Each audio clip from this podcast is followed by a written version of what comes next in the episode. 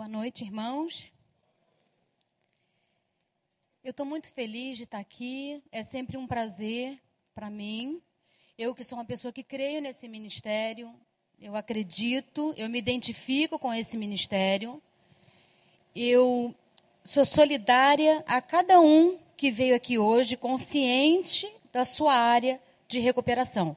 Talvez nós tenhamos pessoas aqui que já estejam bem conscientes daquilo que precisa trabalhar, das áreas da sua vida que realmente necessitam da recuperação no Senhor. E talvez tenham visitantes, tenham pessoas que ainda não, não sabem desse ministério, o objetivo, o propósito desse ministério. Mas eu queria falar algumas coisas antes de entrar no texto que eu quero compartilhar com vocês e que eu acho que tem tudo a ver sobre o processo de recuperação é que eu acho que todos que estão envolvidos no celebrando, e eu sei que já temos muitas pessoas aqui da nossa igreja, nós precisamos, eu creio, orar mais ainda por esse ministério. Sabe por quê, gente? Porque a nossa igreja é tão grande. Nós temos mais de 4 mil pessoas, né, Vander? Quase 5 mil pessoas já e olha, se nós olharmos a proporção das pessoas que frequentam o culto do celebrando, significa que nós ainda precisamos orar muito mais. Porque era para nós termos aqui esse auditório todo cheio. Porque esse é um culto que fala de recuperação. Esse é um culto para pessoas que entendem que, pelo menos em um aspecto da sua vida, precisam da graça, da misericórdia do tratamento de Deus. Então, eu fico feliz porque nós já temos esse ministério aqui. Eu fico muito feliz porque muitas igrejas ainda não têm. Eu fico muito feliz por tantas pessoas já envolvidas, mas ainda acho que nós precisamos continuar orando especificamente para que as pessoas da nossa igreja se conscientizem cada vez mais do que é o Celebrando a Recuperação. O Celebrando não é um ministério para maluquinhos, né? Às vezes eu ouço, escorrega assim, ah, os maluquinhos lá da quinta-feira. Eu, às vezes olho assim, meu Deus, não vou nem tentar explicar porque, né? Acho que não é tarefa é, minha, às vezes, é, entrar no, assim, de uma forma tão intrusiva e, e, e, falar, olha, não, não é bem assim. Então, eu sempre, eu espero uma oportunidade para estar tá dizendo. Mas nem sempre é, a gente pode entrar no papo do outro. Mas ainda há pessoas que não têm consciência do que é esse ministério. Acreditam que esse ministério é para aqueles que estão realmente, assim, derrubados mesmo, estão é, emocionalmente extremamente adoecidos. E esse ministério é para aqueles que estão extremamente adoecidos, mas também para aqueles que pensam que estão saudáveis. Porque, na verdade, gente, enquanto o Senhor não levar a gente, enquanto o Senhor não levar a gente, todos nós, eu não sei se te agrada ouvir isso, mas todos nós estamos em processo de recuperação. Eu quero compartilhar duas áreas de recuperação. É, uma área minha que eu luto muito é uma área da justiça. Eu tenho que tomar um cuidado muito sério com isso, porque às vezes, às vezes não, quase sempre, eu quero ser a justiceira. E eu não sou melhor do que ninguém. Então, às vezes, eu sou tentada a acreditar que eu estou melhor do que aquele outro que às vezes demonstra uma soberba num jantar, do que aquele outro que é maledicente e que fica meia hora falando de 30 pessoas em meia hora mal. E essa pessoa convive comigo, é da minha igreja, é crente. E eu sou tentada a voltar para casa com raiva dizendo: Senhor, como é que pode isso? E depois eu me acalmo, e depois eu vejo: eu não sou melhor do que essa pessoa. Eu só tenho fraquezas em numa área diferente dessa pessoa. Então, eu sou uma pessoa que eu tenho que cuidar muito com a, esse meu senso de justiça. Que pode me enganar algumas vezes, pode me cegar e me fazer achar que eu tento ser justa demais, que eu sou justa demais e eu não sou. Porque, segundo a palavra de Deus, eu sou alguma coisa apenas por causa da misericórdia dele. Porque a palavra de Deus diz que todos nós só somos alguma coisa por causa da graça dele. Então, se meu problema de recuperação não é na área da droga, não é na área do adultério, não é na área é, de matar alguém, de mirar a ponto de matar alguém, eu tenho outras áreas. E para Deus, o mais incrível, eu sou do mesmo jeitinho para Deus que aquele que tem um outro problema que socialmente é maior, que socialmente é visto como algo mais pesado. Então, é, eu quero dizer a vocês que eu luto muito com essa, com essa minha questão. No outro dia, nós, nós ouvimos um líder e eu e Wanda nós estávamos num jantar. E assim, eu estava assim, embebecida pelo que eu ouvi daquele líder. Ele pregou muito, ele falou muito bem, eu não conhecia muito ele. E aí, no meio do jantar, eu estava lá empolgada, ouvindo. E no meio do jantar, ele, ele comenta ali sobre o quanto ele tem sido ouvido, o quanto ele tem sido ouvido no, no, no Brasil, quanto ele tem sido ouvido no mundo todo. E daqui a pouco ele diz em que lugar que ele ocupa, não sei se é o quarto ou o quinto, dos pastores mais ouvidos do mundo em redes sociais. E naquele momento ali, eu não é possível que eu estou ouvindo isso. Não é possível que eu estou ouvindo isso. Aquilo foi um balde de água fria para mim. Meu Deus, aquele homem que eu ouvi, eu estava embebecida. E eu chego num restaurante e eu escuto ele dizendo que ele é o que. Mas isso é, isso é soberba, isso é orgulho. A palavra de Deus diz: deixa que o outro elogie você. Você podia dizer que você, ele podia dizer que ele era muito ouvido, ou, ou, ou usar isso para para ter um, um propósito do porquê ele é tão ouvido, mas não. E quando eu voltei para minha casa, e eu estou lá incomodada lá dentro de mim, e eu estou dizendo, Senhor, eu estou julgando esse homem. Às vezes me dá uma raiva, às vezes eu acho que eu sou naquele momento ali, Pô, mas isso eu não faço. Mas eu faço outras coisas. Então eu sou tentada a achar naquele momento que eu sou melhor do que aquele homem, porque eu jamais cometeria um ato soberbo daquele. Mas quando eu estou me colocando no lugar de Deus e julgando ele como um cara soberbo, eu também estou pecando. E essa é uma área de recuperação minha. E aí eu tenho que voltar e eu tenho que dizer para Deus, Senhor, me ajuda, eu não sou melhor do que ele, do que ele. Eu não sou. Eu sei que eu não sou. Eu não posso achar que eu sou. Essa é uma área da minha recuperação. Eu luto muito contra isso né?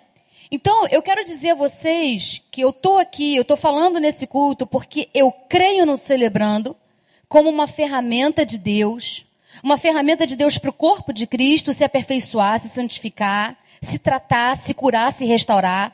E eu creio também no celebrando como um grande braço evangelístico para atrair pessoas que vão chegar aqui e vão começar a ter oportunidade de perceber perceber as suas transgressões e poder se arrepender e poder se permitir ser moldado por Deus aqui nesse ministério. E para falar um pouco então disso, eu gostaria que vocês abrissem quem trouxe Bíblia, quem não trouxe pode me ouvir. A palavra de Deus em Jeremias 18, de 1 a 11. O vaso do oleiro. Palavra do Senhor que veio a Jeremias dizendo: Dispõe-te e desce à casa do oleiro, e lá ouvirás as minhas palavras. Desci à casa do oleiro, e eis que ele estava entregue à sua obra sobre as rodas. Como o vaso que o oleiro fazia de barro se lhe estragou na mão, tornou a fazer dele outro vaso, segundo bem lhe pareceu. Então veio a minha palavra do Senhor. Não poderei eu fazer de vós como fez este olheiro, ó casa de Israel. Não poderei eu fazer de vós como fez este olheiro? ó casa de Israel. Diz o Senhor: Eis que, como barro na mão do olheiro, assim sou vós na minha mão, ó casa de Israel. No momento em que eu falar acerca de uma nação ou de um reino para o arrancar, derribar e destruir, se a tal nação se converter da maldade, contra o qual eu falei, também eu me arrependerei do mal que pensava fazer-lhe. E no momento em que eu falar acerca de uma nação ou de um reino, para o edificar e plantar, se ele fizer o que é mal perante mim e não der ouvidos à minha voz, então me arrependerei do bem que houvera dito lhe faria. Ora, pois, fala agora aos homens de Judá e aos moradores de Jerusalém, dizendo: Assim diz o Senhor: Eis que estou forjando mal e formo um plano contra vós outros. Convertei-vos, pois agora. Convertei-vos, pois agora, cada um de seu mal proceder, e emendai, endireitai os vossos caminhos e as vossas ações. Emendai, endireitai os vossos caminhos e as vossas ações. Gente, esse texto falou muito comigo há algum tempo atrás.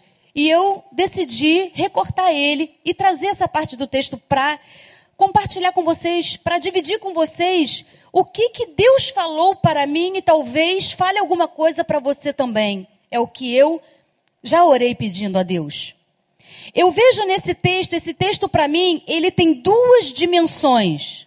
A primeira dimensão, que vai do versículo 1 até o versículo 6, e uma outra dimensão que vai do versículo 7, 8 até o 11. A primeira dimensão, ela ressalta uma perspectiva de cima para baixo. A perspectiva do olheiro em relação ao vaso, a perspectiva de Deus em relação ao homem.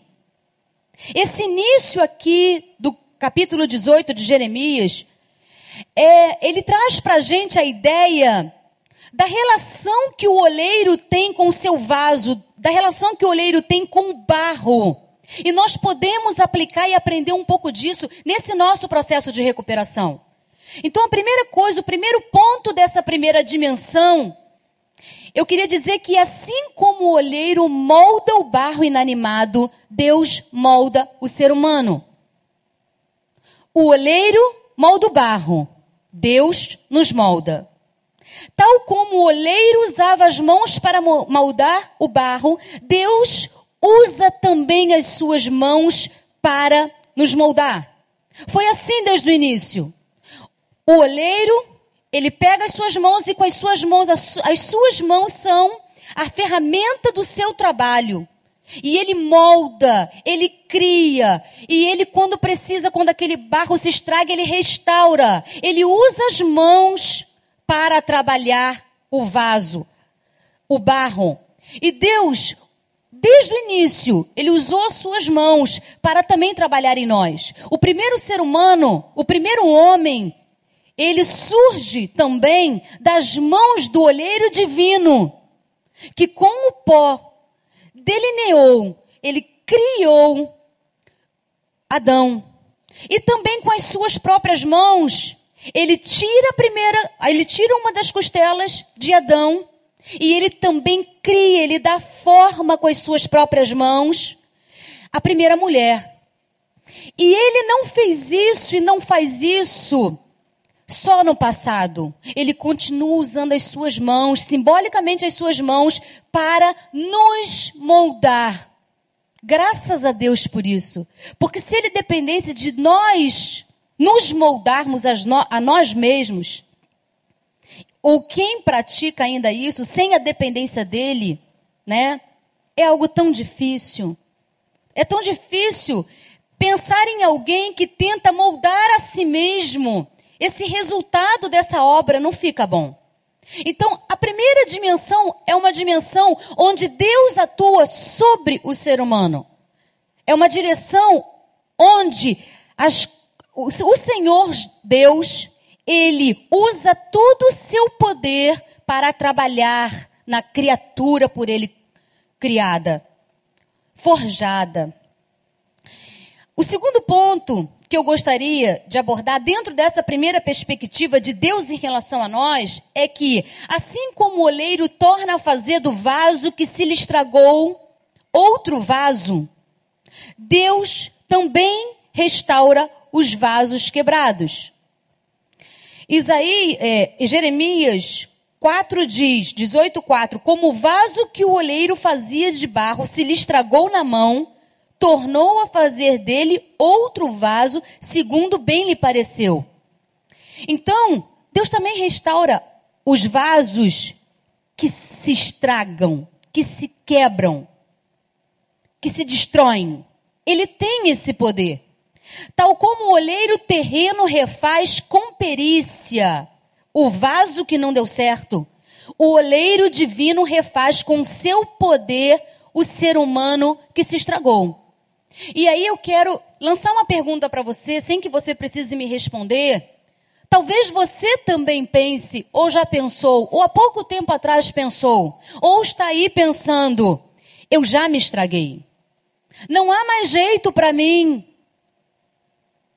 Eu estou estragada por uma história de vida a qual eu não quis viver. Eu estou estragada por abusos, por violências que eu permiti, que fizeram a mim.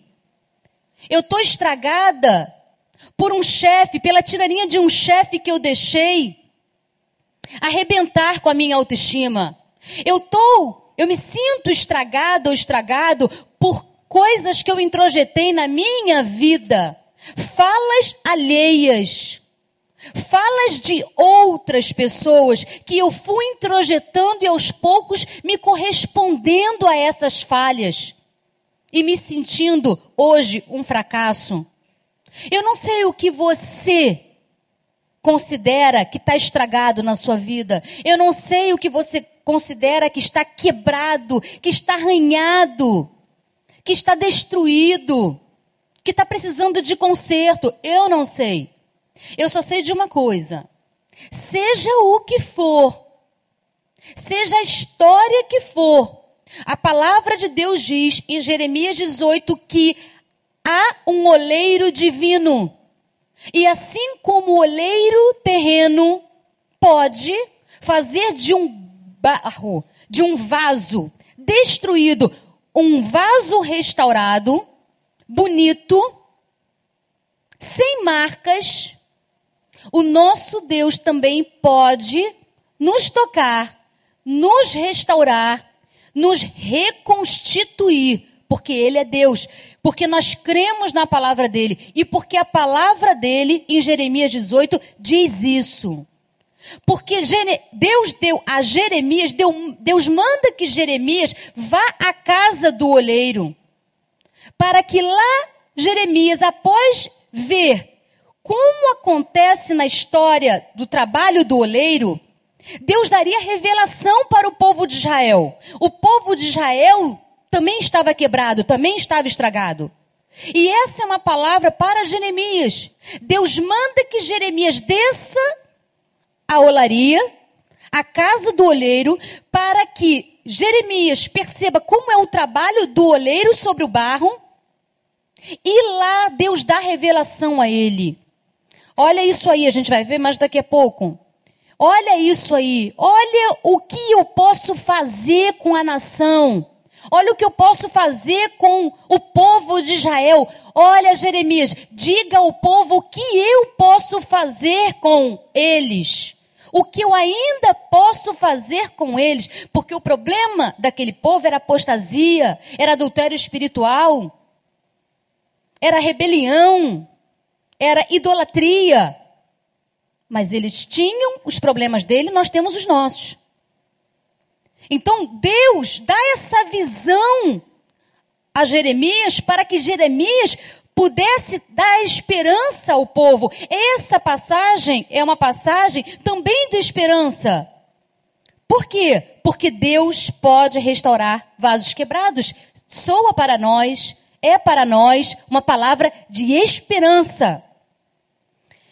Bom, é, o olheiro divino tem todo o poder e criatividade para restaurar, reconstruir qualquer vaso e qualquer situação danificada. A última, o último ponto dentro dessa primeira dimensão, que é a dimensão de Deus para com o ser humano, do poder de Deus para com a criatura, é, está encontra-se no versículo, nos versículos 5 e 6. Então veio a minha palavra do Senhor: Não poderei eu fazer? Não poderei eu fazer de vós como fez este oleiro, a casa de Israel? Diz o Senhor. Eis que, como barro na mão do oleiro, assim sou vós na minha mão, ó casa de Israel. Gente, eu me interessei por essa primeira parte. Acaso não poderei eu fazer? O que é uma restauração, uma reconstrução de vida, de situação de vida para o nosso Deus? O que é? É isso que ele está falando. O que é isso para mim? Acaso não poderei eu fazer com vocês isso que o olheiro terreno está fazendo com o barro dele? Então, essa é uma palavra de esperança para o povo, foi lá uma palavra de esperança para o povo, é uma palavra de esperança para nós também. Só há uma condição para que Deus possa fazer: desde que o vaso, o barro, permaneça em suas mãos. Fora dele, ele não tem condição de tratar. Porque o nosso Deus é um Deus civilizado. Ele nos respeita, ele não nos invade. Ele nos criou dotados de livre-arbítrio. Ele é extremamente civilizado e amoroso. E quem ama não invade. Quem ama tolera. Quem ama age em amor, mas não invade. O nosso Deus, ele ama tanto a criatura que ele criou que ele não a invade. Então, a condição, a única condição para que o vaso barro destruído pudesse ser refeito lá na olaria era que ele continuasse nas mãos do olheiro terreno. Da mesma forma, nós precisamos. Eu não sei qual é o teu problema, eu não sei qual é a tua dificuldade, qual a sua crise, qual a sua amargura, o seu sofrimento, o seu problema. Não deixe que isso te afaste das mãos do olheiro divino. Porque a nossa esperança é permanecermos nas mãos dele. Porque se nós permanecermos nas mãos dele, ele pode fazer algo ainda de nós, algo honroso, algo valioso, algo que preste, algo que sirva. Ele pode.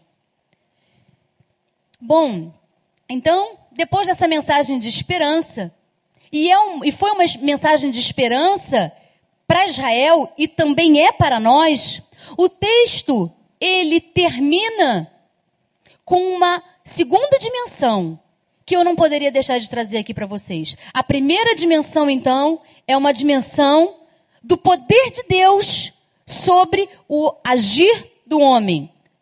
É uma dimensão do alto para baixo, do Criador para com sobre a criatura, para com a criatura. E a segunda dimensão do texto, qual é?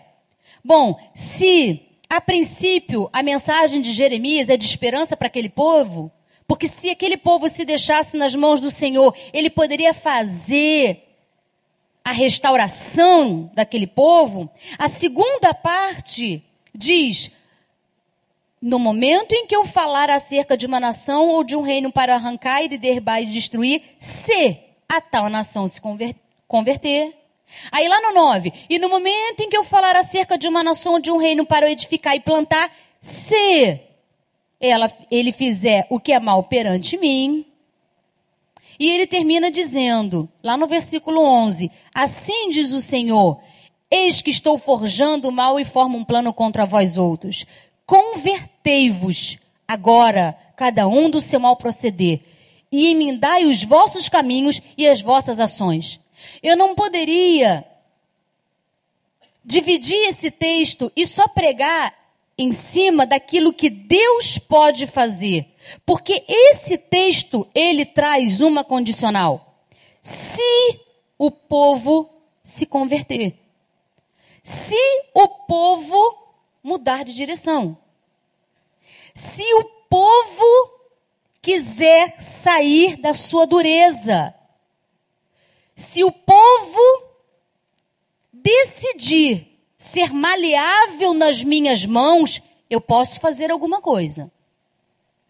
Mas se ele decidir ser rígido nos caminhos dele, eu não posso fazer nada. Eu não posso, não. Eu tenho poder, mas Deus não age com tirania. Ele não é tirano. Ele pode, mas lhe agrada condicionar a vontade dele às nossas ações. Ele se agrada de condicionar a ação dele de acordo com as nossas escolhas. Então, essa segunda dimensão, que é uma dimensão de baixo para cima, o texto aponta a perspectiva da influência do homem sobre Deus. Talvez você nunca tivesse pensado sobre isso, como eu não pensava também muito sobre isso, até Deus me trazer isso com esse texto há também uma influência de, do homem sobre Deus. Há também uma influência da escolha humana no agir de Deus. Muitas vezes nós ficamos esperando só o agir de Deus, o mover de Deus, o agir de Deus. A gente ora só para o mover de Deus, para o agir de Deus. Isso é importante, isso é real, está aqui, isso é possível. Mas nós não podemos nunca desconectar o agir de Deus das nossas intenções dos nossos pensamentos, das nossas ações. Então, há uma parte que Deus faz, mas ela está totalmente vinculada à nossa resposta a Ele. Apesar de poder invadir, Deus não usa de tirania conosco. A vontade e o propósito dele são constantes. Ele sempre quer nos beneficiar. Ele sempre quer nos dar amor. Ele sempre quer transformar nossa desgraça em bem. Porque o que agrada ao Senhor é que nós sejamos vasos para a honra dele. Então ele está sempre disponível. A vontade do Senhor é sempre estável não muda, não oscila. Ele tem sempre, ele deseja sempre o bem, ele deseja sempre a restauração, ele deseja sempre a mudança de direção quando estamos indo por um caminho que não é o dele. Mas nós precisamos responder a ele. Nós precisamos dar passos. E para isso, a característica do vaso do olheiro terreno que eu pego para minha vida e você pode pegar para a sua é a maleabilidade. Se você ficar duro nas suas convicções, se você ficar rígido nas suas ações, ah, o que, que é isso? Nós temos várias, vários exemplos disso. Quantas pessoas sofrem porque estão rígidas nas suas, nos seus pensamentos? Quantas pessoas em depressão porque não mudam o olhar? Quantas pessoas ansiosas porque temem o controle, porque temem o lugar de Deus, estão na direção errada? Quantas pessoas que às vezes o problema que ele tem não é nítido, porque o ansioso, a gente vê logo. A pessoa que tem um problema de humor, a gente vê logo. A pessoa que tem um problema de depressão, que é um problema de humor, a gente enxerga. A pessoa que tem amargura, fica claro. O soberbo é claro. Mas e os inúmeros outros problemas que o indivíduo tem e que não são claros? E que tanto tempo ele fica na rigidez da negação dele? Então, a característica que eu vejo nesse texto do vaso que se permite ser trabalhado pelo olheiro é a maleabilidade.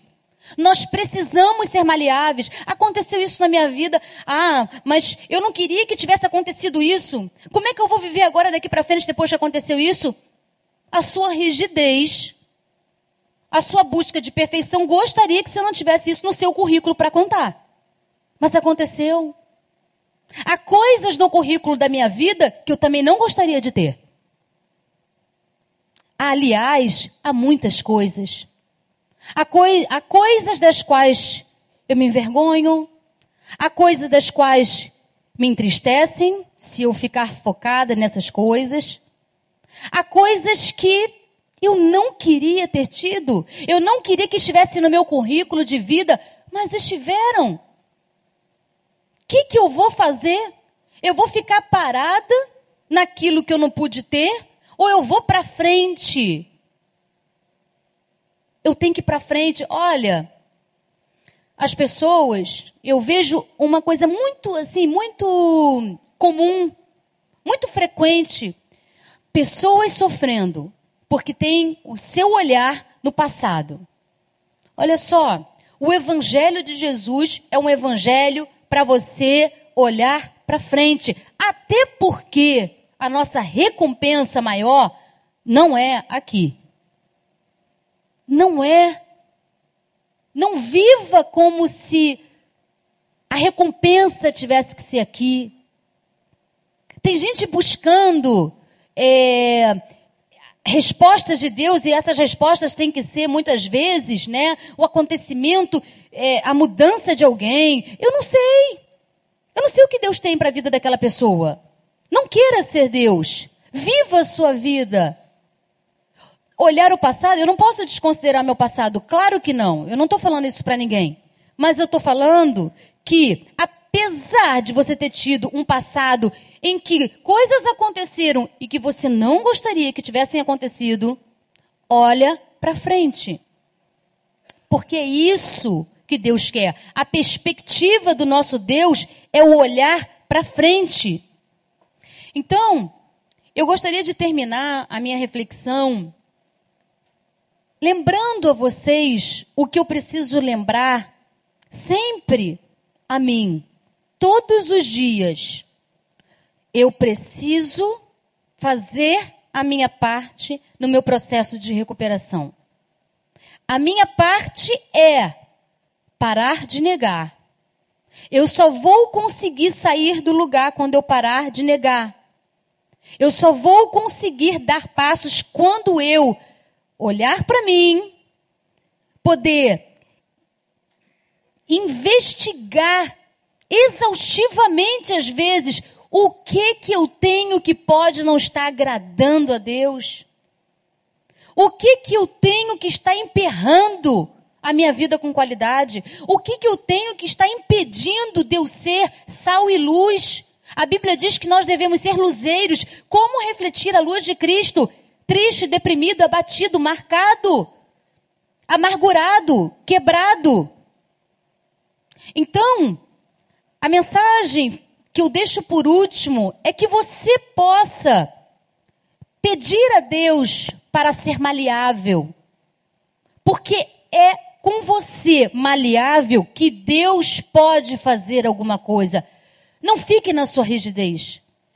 E eu estou falando isso de uma forma assim, bem tranquila, porque eu tenho uma questão também com a rigidez. Eu fui criada no catolicismo. Eu fui criada achando que se eu não fizesse a coisa certa, Deus ia me punir. Quando eu achava que eu estava em pecado no catolicismo, eu já sabia, se eu não pudesse ir ao padre, eu já sabia que o padre ia me, ia me aplicar tantos Pai Nossos, tantas Ave Marias, tantas Santa Maria. Então, se eu tivesse pecado um pouco mais da minha última ida ao padre, eu mesmo aplicava. Então, quando eu me converti, né? É, e, e, assim, eu estou até feliz hoje porque minha irmã e meu cunhado, que são que estavam há quatro anos em João Pessoa, hoje estão aqui no culto e foi através do meu cunhado que foi a primeira pessoa evangélica que entrou na vida da nossa família quando ele conheceu a Simone. E eles é que me chamaram para a igreja do recreio. Eles fizeram o primeiro convite. Meu cunhado é bem responsável por isso. E eu aceitei e ouvi a pregação do Wander e me identifiquei demais com a pregação do Wander e falei, é essa, é, me identifiquei com a pregação, e mais um pouquinho mais, mais lá na frente, bastante lá na frente, eu me identifiquei mais, também com, com a pessoa da pregação. Mas, é, até ali, eu não conhecia a graça de Deus. E até hoje, eu sou mais lei, eu tenho que tomar cuidado. Eu sou lei comigo. Eu quero ser lei com outra. Eu tenho que, eu tenho que, eu, eu tenho toda hora, ó. Eu tá lendo o Evangelho maltrapilho, que eu, eu tenho que estar tá lendo o Evangelho da Graça, que eu sou, eu sou chibata em mim. Então, mas o que é bom disso? Tem uma coisa que é boa. Esse raciocínio, ele me ajuda a todas as noites, na hora que eu vou dormir, tudo bem que veio, se originou num medo de, de Deus. Tá, tá zangado comigo e me punir. Mas ficou algo de bom. Que é o meu exercício constante. De poder olhar para Deus e dizer: onde eu estou errando? Eu te agradei hoje, Senhor. Eu não te agradei. Não, eu acho que eu não te agradei com isso. Não, eu tenho certeza que eu não te agradei com isso. Me perdoa, Senhor. Me ajuda. Eu sou fraca, sozinha eu não consigo. Trata a minha rigidez. Trata essa mania que eu tenho de chibata em mim. Né?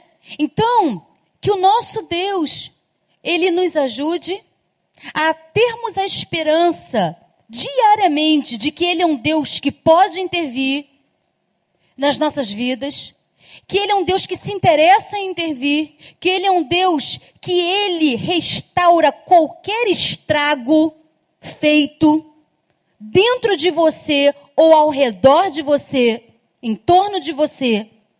E também que Ele nunca nos deixa esquecer que há uma condicional, porque Ele nos ama, Ele não é tirano, Ele não age com tirania. Nós precisamos também desejar corresponder a Ele, aos propósitos que Ele tem. E nós só vamos nos permitir a isso no momento em que nós trabalharmos a nossa inflexibilidade, a nossa rigidez. Precisamos ser maleáveis. Então, a pergunta que eu deixo para você nesse final é: que tipo de vaso você vai escolher ser? Que tipo de vaso você escolhe ser? O vaso rígido, que o olheiro não pode fazer nada, e que muitas vezes o olheiro tem que pegar e jogar fora de tanta rigidez?